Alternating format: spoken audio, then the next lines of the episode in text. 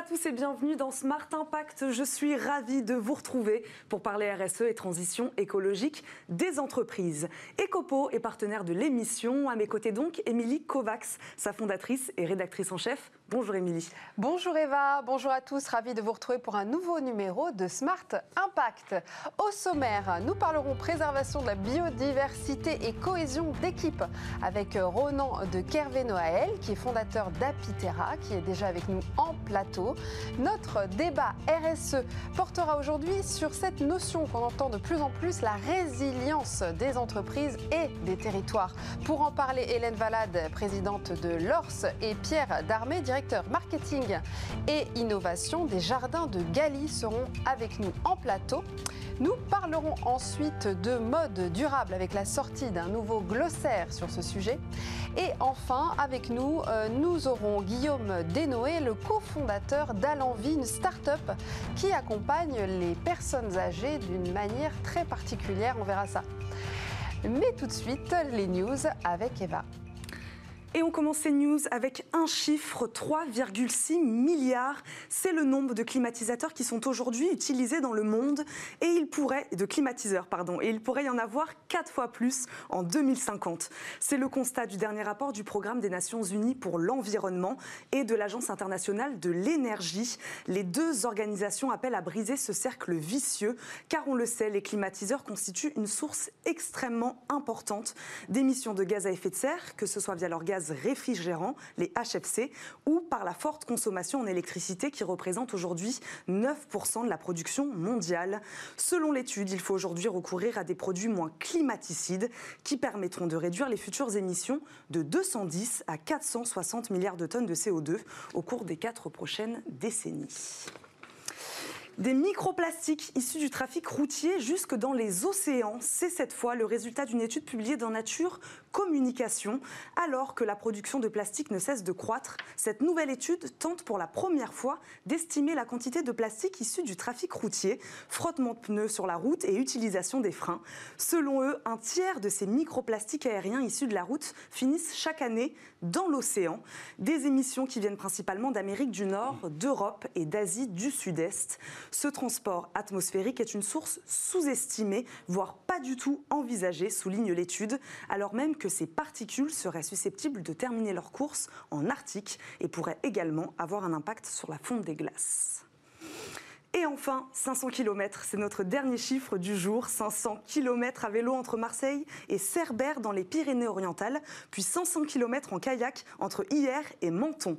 D'ici la mi-septembre, Anaëlle Marot, présidente de l'association tout sur ma mère aura parcouru toute la façade méditerranéenne française pour alerter sur les ravages du plastique dans la Grande Bleue. Ce projet, baptisé Projet Azur, est aussi jalonné d'étapes au cours desquelles Anaël Marot organise des collectes de déchets. Le WWF avait évalué en 2019 à 600 000 tonnes la quantité de plastique rejeté en Méditerranée, dont 40% en été. Et l'année dernière, le projet Azur avait lui récolté plus de 500 kilos de déchets. Et c'est maintenant l'heure de notre invité du jour.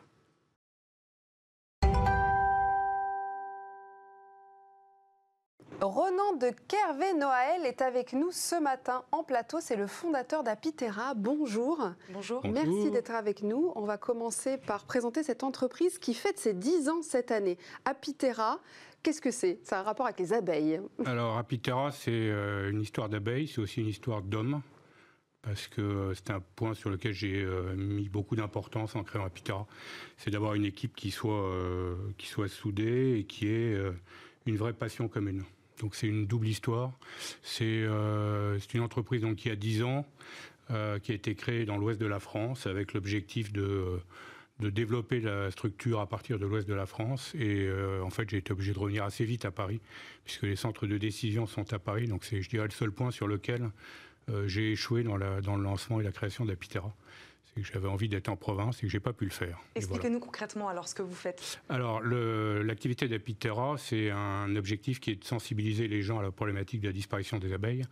Euh, il y a dix ans, on en parlait peu. C'est devenu quelque chose qui est relativement connu maintenant, c'est-à-dire qu'il y a une problématique qui est mondiale de disparition des abeilles, avec une mortalité bon an mal an de 30% de tous les essaims dans le monde. Donc il y a une pénurie d'essaims, il y a une pénurie d'abeilles, et l'abeille a un rôle essentiel dans notre quotidien puisqu'elle contribue à notre nutrition au quotidien euh, dans des conditions qui sont euh, parfois 50% du bol alimentaire quotidien. Donc aujourd'hui, il n'y a pas de moyens techniques pour remplacer les abeilles. Donc on a vraiment des abeilles, besoin des abeilles. Alors euh, justement, quelles sont les solutions que vous avez mises en place pour remédier à cette problématique? Alors on a, on a plusieurs, on a axé notre développement sur plusieurs La première, c'est une collaboration étroite avec l'INRA d'Avignon sur la recherche et tout ce qui pouvait contribuer à l'amélioration notamment du soin sanitaire des abeilles. Euh, on a également euh, beaucoup travaillé sur les pratiques apicoles, beaucoup travaillé sur euh, tout ce qu'on a pu voir comme maladie des animaux dans les dix dernières années, pour essayer de ne pas, renouveler des erreurs, essayer d'avoir une mortalité qui soit la plus faible possible. Donc on arrive en ville à obtenir des taux de mortalité qui sont beaucoup plus faibles que ce qu'on retrouve en moyenne nationale et internationale, sans que je puisse faire la part des choses entre euh, la nutrition des abeilles qui est, euh, qui est relativement euh, aisée en ville, parce qu'on on ne le soupçonne pas, mais il y a énormément de jardins, énormément de balcons. des jardins qui sont réfléchis pour avoir une floraison qui est sur une durée beaucoup plus longue qu'à la campagne. Oui, l'apiculture urbaine, ça marche vraiment bien. Oui, c'est-à-dire qu'on a des abeilles qui se portent bien, comme je vous le disais, avec une, une mortalité qui est très faible. On a des abeilles qui, euh, qui produisent du miel. C'est pas mon objectif numéro un. C'est-à-dire que l'objectif d'Apitera, c'est pas de faire du miel à tout va et c'est pas de faire euh, de la production industrielle de miel. L'objectif numéro un, c'est vraiment de sensibiliser l'urbain à la problématique de la disparition des abeilles. Et donc vous vous adressez aux entreprises en particulier? On s'adresse aux entreprises. La démarche est la suivante, c'est que nous installons des ruches euh, dans les, sur les toits ou dans les jardins des entreprises. On soigne la ruche toute l'année, on récolte le miel, on le met en pot et euh, on le donne à l'entreprise euh, qui a hébergé les abeilles. En complément de cela, on crée des clubs d'apiculture dans les entreprises euh, des animations autour de l'apiculture avec toujours un but qui est de montrer une apiculture qui soit la plus saine possible et la plus respectueuse possible des abeilles, et puis sensibiliser au travers des animations et au travers des formations euh, à l'importance de l'abeille, puisque tout un chacun a un rôle à jouer pour la préservation des abeilles. Et pourquoi l'entreprise alors? Plus que des particuliers? Pourquoi l'entreprise? Parce que... Euh, alors il y a un business model derrière, ça veut dire que la visite d'une ruche en ville, ça prend du temps. Euh, que les entreprises ont des surfaces financières évidemment plus importantes que le, particulier, bon, et qu'en plus on a quand même certaines normes de sécurité à respecter. Euh, que nous assumons, c'est-à-dire qu'Apitera reste propriétaire des ruches pour assumer la responsabilité euh, et, respecter toutes les obligations légales, et que chez le particulier, je pense que ce serait beaucoup plus difficile à gérer. Et que en plus, j'ai considéré quand j'ai créé Apitera que l'entreprise était une formidable voie d'expression euh, puisqu'on touche directement beaucoup de monde au sein d'une entreprise. Au, travers des clubs d'apiculture, on amène la campagne à la ville euh, et on sensibilise les gens à beaucoup d'actions qui sont éco-responsables au travers de l'apiculture. On va en parler euh, justement de, ces formations. Avant, je voulais juste savoir combien de ruches vous avez déjà installées sur les toits Alors, je dois être, ça, ça, évolue tous les jours, parce que je signe des nouveaux contrats tous les jours. Euh, mais je dois être à environ 600 ruches installées dans les entreprises, en France, en Belgique et au Luxembourg. D'accord. Avec une partie euh, plus importante euh, sur la grande couronne parisienne. ce qui est assez logique, puisque là, c'est là que se trouvent essentiellement les, les sièges des grosses entreprises. Donc l'objectif premier, c'est de sensibiliser, mais pas que en fait. L'installation de ces ruches sur les toits des entreprises, ça permet aussi quoi La création de projets, la cohésion d'équipe alors, ça, c'est un moyen extraordinaire de faire du team building. C'est un moyen extraordinaire de créer du lien au travers de l'entreprise. Il y avait autrefois dans les entreprises, euh, mais vous êtes trop jeune pour avoir connu ça, il y avait, des clubs de foot corporatifs ou des clubs philatéliques euh, ou autres. C'est des choses qui ont disparu, c'est-à-dire qu'on est devenu... Euh, c'est des choses qui, sont, qui, qui n'existent plus. Et le, se retrouver autour de la ruche, c'est un excellent moyen de faire tomber les barrières hiérarchiques et de se retrouver autour d'un projet qui est un projet d'entreprise, puisque l'attente, euh, la, réception du miel à l'issue de la récolte est toujours un moyen, un moment important dans l'entreprise. Et, euh, et, je ne compte pas les appels téléphoniques des salariés d'entreprise qui veulent savoir quand est-ce que le miel va être livré. Et chacun veut son pot de miel. Alors, alors chacun, voit, chacun veut son pot de miel, et puis chacun est assez content de ramener le pot de miel euh, chez soi parce que c'est aussi pour l'entreprise un moyen de communiquer. Voilà, c'est un axe de communication aussi ce que vous faites. C'est un axe de communication, c'est un axe qui prouve un engagement autour de la biodiversité et du développement durable de façon factuelle et positive. Et de votre côté, du coup, vous insistez beaucoup sur les formations, en effet, la sensibilisation. Comment, comment ça se passe? Alors, on a, euh, on a créé tout un panel de formations qui s'adresse aussi bien, euh, c'est-à-dire qu'on est, on est capable de on est capable d'apporter une réponse à toutes les problématiques d'entreprise. Ça peut être des formations en anglais, ça peut être des formations en allemand, ça peut être des formations pour des enfants. Il y a des family days qui se développent pas mal. Donc on fait également des animations pour les salariés de l'entreprise où euh, on emmène les enfants sur les ruches. On a des tenues d'apiculteurs euh, adaptées. On les emmène sur les ruches et on leur fait euh, découvrir le métier de l'abeille et découvrir le métier de l'apiculteur. Après, on a plusieurs façons d'appréhender l'apiculture pour les adultes. Ça peut être au travers de la pollinisation, ça peut être au travers de l'utilité de l'abeille, ça peut être au travers du métier de l'apiculteur, ça peut être au travers du miel et des découvertes gustatives du miel puisque euh, souvent la question est posée, euh, ou souvent les gens affirment euh, moi j'aime bien le miel, je n'aime pas le miel ou j'aime le miel. Et en fait, tous les miels ont des goûts différents, c'est exactement comme le vin. C'est l'origine des fleurs provoque le goût du miel. Donc c'est des goûts qui sont extrêmement variés et au travers de nos ateliers, ça permet aux gens de découvrir cette variété de miel et cette variété de consistance. Une question aussi, est-ce qu'il y a des secteurs d'activité d'entreprise qui sont plus sensibles justement à ce que vous faites? Avec quel type d'entreprise travaillez-vous le plus? Alors c'est une bonne question. Euh, je n'ai pas de secteur d'activité prédominant. C'est-à-dire qu'on pourrait considérer que les entreprises font ça pour du greenwashing, c'est-à-dire que ça peut être, euh, une vision de certains, c'est pas le cas. C'est-à-dire que j'ai des entreprises euh, dans tous les secteurs d'activité, ça va de l'aérospatial à des ministères, des mairies, euh, jusqu'à des agences de com, jusqu'à des call centers. J'ai absolument tous les secteurs d'activité économique qui sont présents dans mon portefeuille de clients et avec une vraie volonté des entreprises derrière de, de promouvoir une biodiversité active et participative. Votre programme, là, pour les prochains mois, pour Apitera, qu'est-ce que c'est Alors, le programme actuellement, c'est qu'on est en plein dans les récoltes. Donc, c'est travail à la chaîne, c'est-à-dire qu'on met le miel en pot, on colle les étiquettes. Et donc, euh, toute l'équipe d'apiculteurs, nous sommes 11 chez Apitera. On est euh, totalement concentré sur cette tâche pour pouvoir livrer le plus vite possible euh, les miels aux salariés, parce qu'il y a une attente qui est forte, et puis c'est un moment ludique et c'est un moment sympa. Mm. Puis c'est aussi un moment pour nous de, de terminer une saison qui cette année a été bonne, pas, pas à cause du coronavirus, parce que ça a été un peu dit que c'est c'est compte tenu du confinement, les abeilles. Ça avait fait du bien à la nature? Oui, en fait, la réalité, c'est beaucoup plus une problématique de saison et de climatologie qui a été propice dans certaines régions, pas bonne dans d'autres.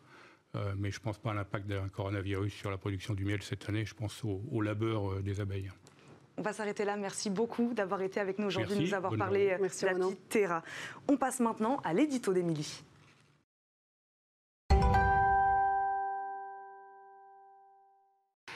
Condé Nast, le groupe média international propriétaire de Vogue, The New Yorker, GQ, euh, pardon, Vanity Fair ou encore Wired, met à disposition un glossaire de la mode durable.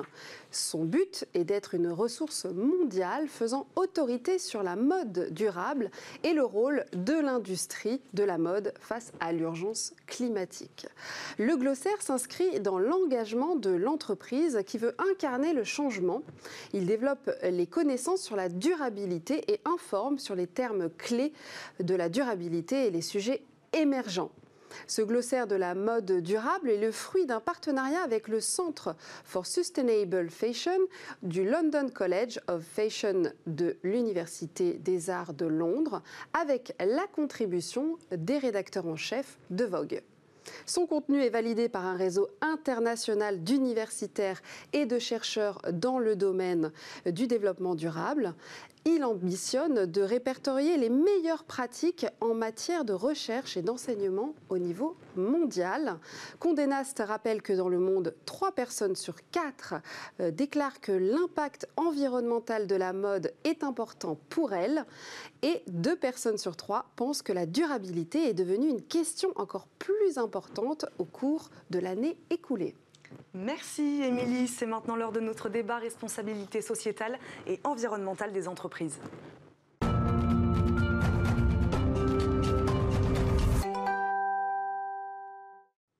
Notre débat RSE du jour porte sur la résilience des entreprises et des territoires. Pour en parler, nous accueillons tout de suite en plateau Hélène Valade, qui est présidente de l'ORS. Bonjour. Bonjour. Bonjour et Pierre Darmé, qui est euh, président, alors non, directeur marketing et innovation des Jardins de Gailly. Vous êtes aussi président d'association, mais je ne vais pas en, voilà, euh, en parler euh, aujourd'hui. Bonjour. Bonjour, merci à tous les deux d'être avec nous. On va parler de résilience des territoires et des entreprises en contexte Covid.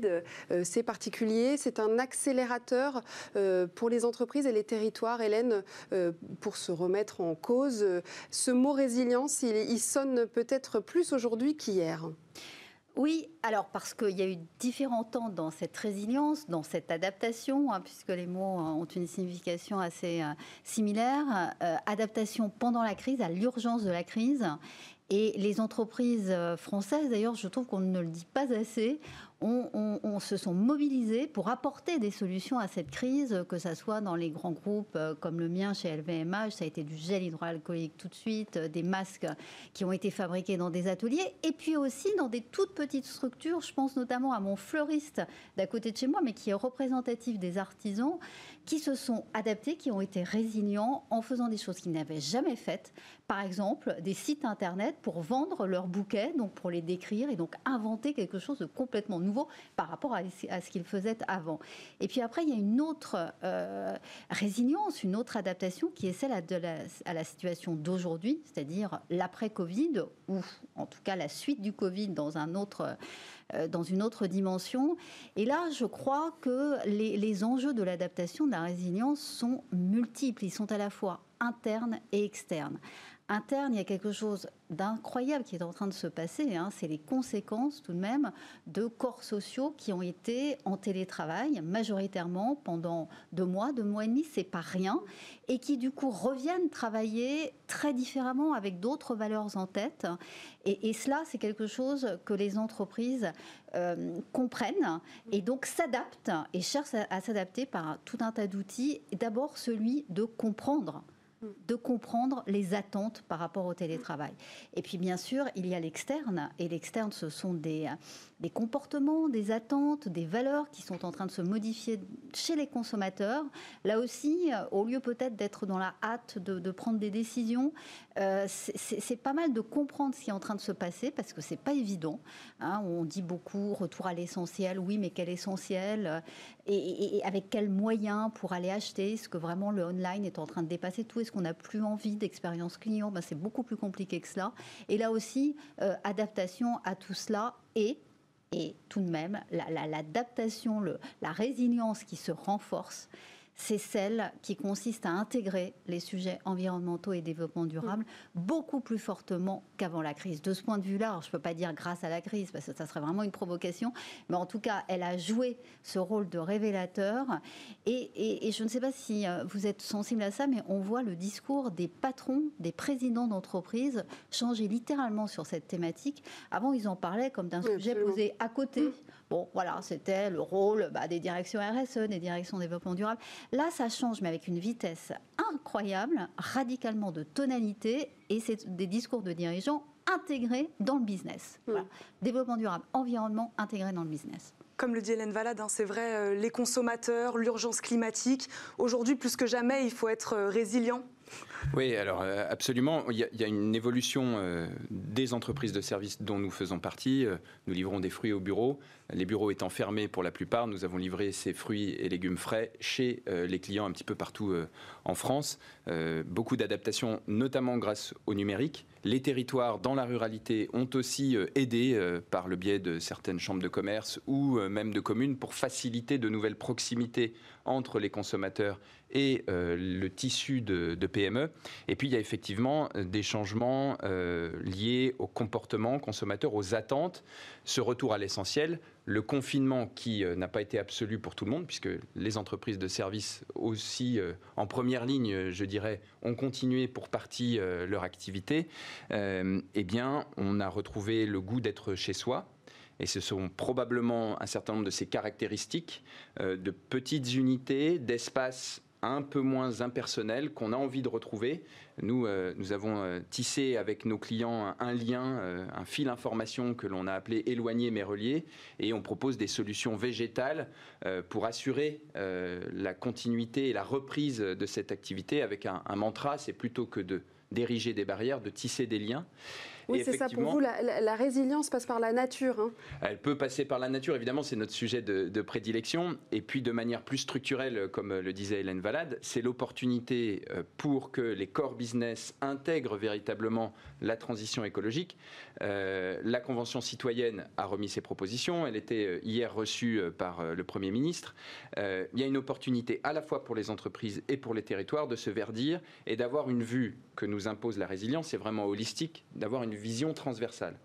Et si on prend par exemple l'enjeu climatique et l'enjeu de biodiversité, dont on sait qu'ils sont extrêmement liés, en local, on peut tout à fait les traiter. Mm. Euh, réduire les températures euh, pour contrer les îlots de chaleur urbains, l'ADEME a publié euh, fin de semaine dernière une nouvelle étude sur les capacités de fraîcheur apportées par la végétalisation. L'eau associés à des parcs urbains permettent de réduire jusqu'à 6 degrés euh, la température. Alors, il ne s'agit pas de dire que c'est une solution toute faite et miracle, mais on voit bien que des choses très concrètes, si elles sont abordées de manière systémique, et ce n'est pas forcément un gros mot, euh, peuvent permettre à la fois à une ville, mais aussi à une entreprise sur un territoire très contraint, pour ses collaborateurs ou pour ses citoyens, d'agir et donc de faire face à d'autres crises, comme celle climatique qui vient euh, et qu'on a déjà dont on a déjà eu un petit aperçu avec les canicules des deux années précédentes. C'est une opportunité en fait pour mieux s'adapter finalement à ce genre de crise.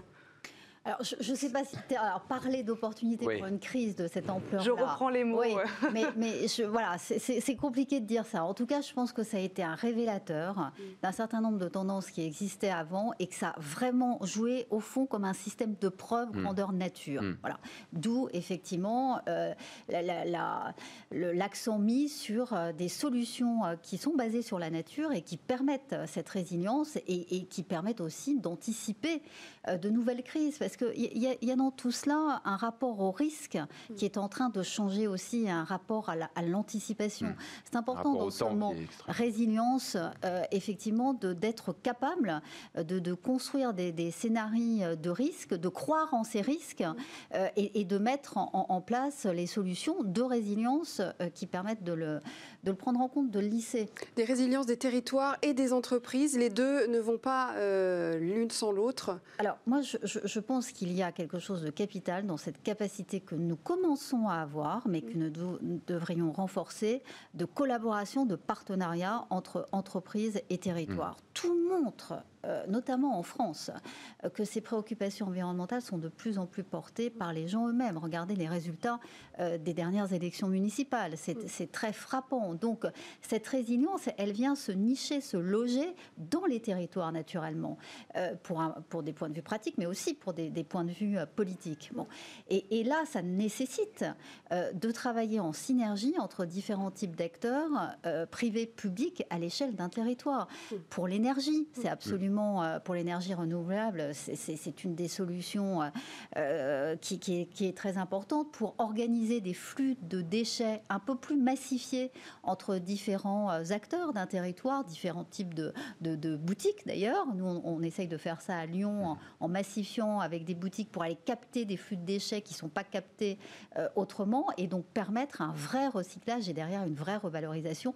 Et cela sont vraiment des partenariats. Il reste quelques secondes. et puis au-delà de la dimension technique, il y a la dimension humaine. Ces changements sont brutaux, ils sont très difficiles à encaisser et il faut cultiver du lien, de nouvelles proximités. C'est valable pour les entreprises en leur sein, avec leurs parties prenantes, mais aussi les territoires. Effectivement, euh, c'est un mot qui a été prononcé 25 fois euh, dans le discours de politique générale, et ça n'est pas un hasard si vous le, placez ici aussi, puisqu'on est dans une échelle où le citoyen peut être impliqué. Il faut que euh, les espaces de nature dont on parle provoquent, permettent des expériences, de vivre quelque chose et pas seulement un décor. Il faut que l'expérience client, qu'elle soit par le numérique ou dans un point de vente physique, propose quelque chose, car sans impliquer les citoyennes et les citoyens, ces changements seront extrêmement violents et beaucoup plus difficiles à euh, absorber.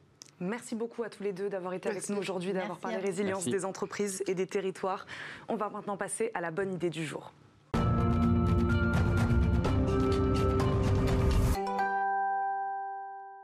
Guillaume Desnaux est avec nous, c'est le cofondateur d'Alenvie. Bonjour Guillaume, merci d'être avec nous. Bonjour. Bonjour. Parler d'Alenvie qui s'occupe des personnes âgées mais d'une manière un peu particulière. Est-ce que vous pouvez nous présenter Alenvie? Bah oui, alors on, dit tous qu'on veut bien s'occuper évidemment des personnes âgées, surtout on l'a vu avec la, crise qu'on est en train de, vivre, mais nous on pense qu'il faut d'abord prendre soin de ceux qui prennent soin. Et le constat qu'on a fait en créant l'envie il y a 4 ans, c'est que finalement, les auxiliaires de vie, vous avez les 500 000 personnes qui s'occupent au quotidien euh, de nos aînés, bah, sont pas assez bien considérés. Aujourd'hui, vous avez 70% de temps partiel subi, vous avez très peu de formation, vous avez, euh, pendant la crise du Covid, 50% des auxiliaires de vie qui considéraient qu'elles n'étaient pas représentées dans les applaudissements qui étaient faits à 20h. Et donc ça, nous, ça nous choque, et du coup, on a créé un mode d'organisation euh, on a créé une structure d'aide à domicile pardon, qui fonctionne avec un mode d'organisation très différent de ce qui existe, où les auxiliaires de vie ont un contrat stable avec une rémunération supérieure au marché et surtout une organisation en équipe autonome. Donc les auxiliaires d'envie, on a aussi renommé le métier, vont eux-mêmes bah, gérer le recrutement de leurs collègues, euh, les plannings, la relation avec les familles.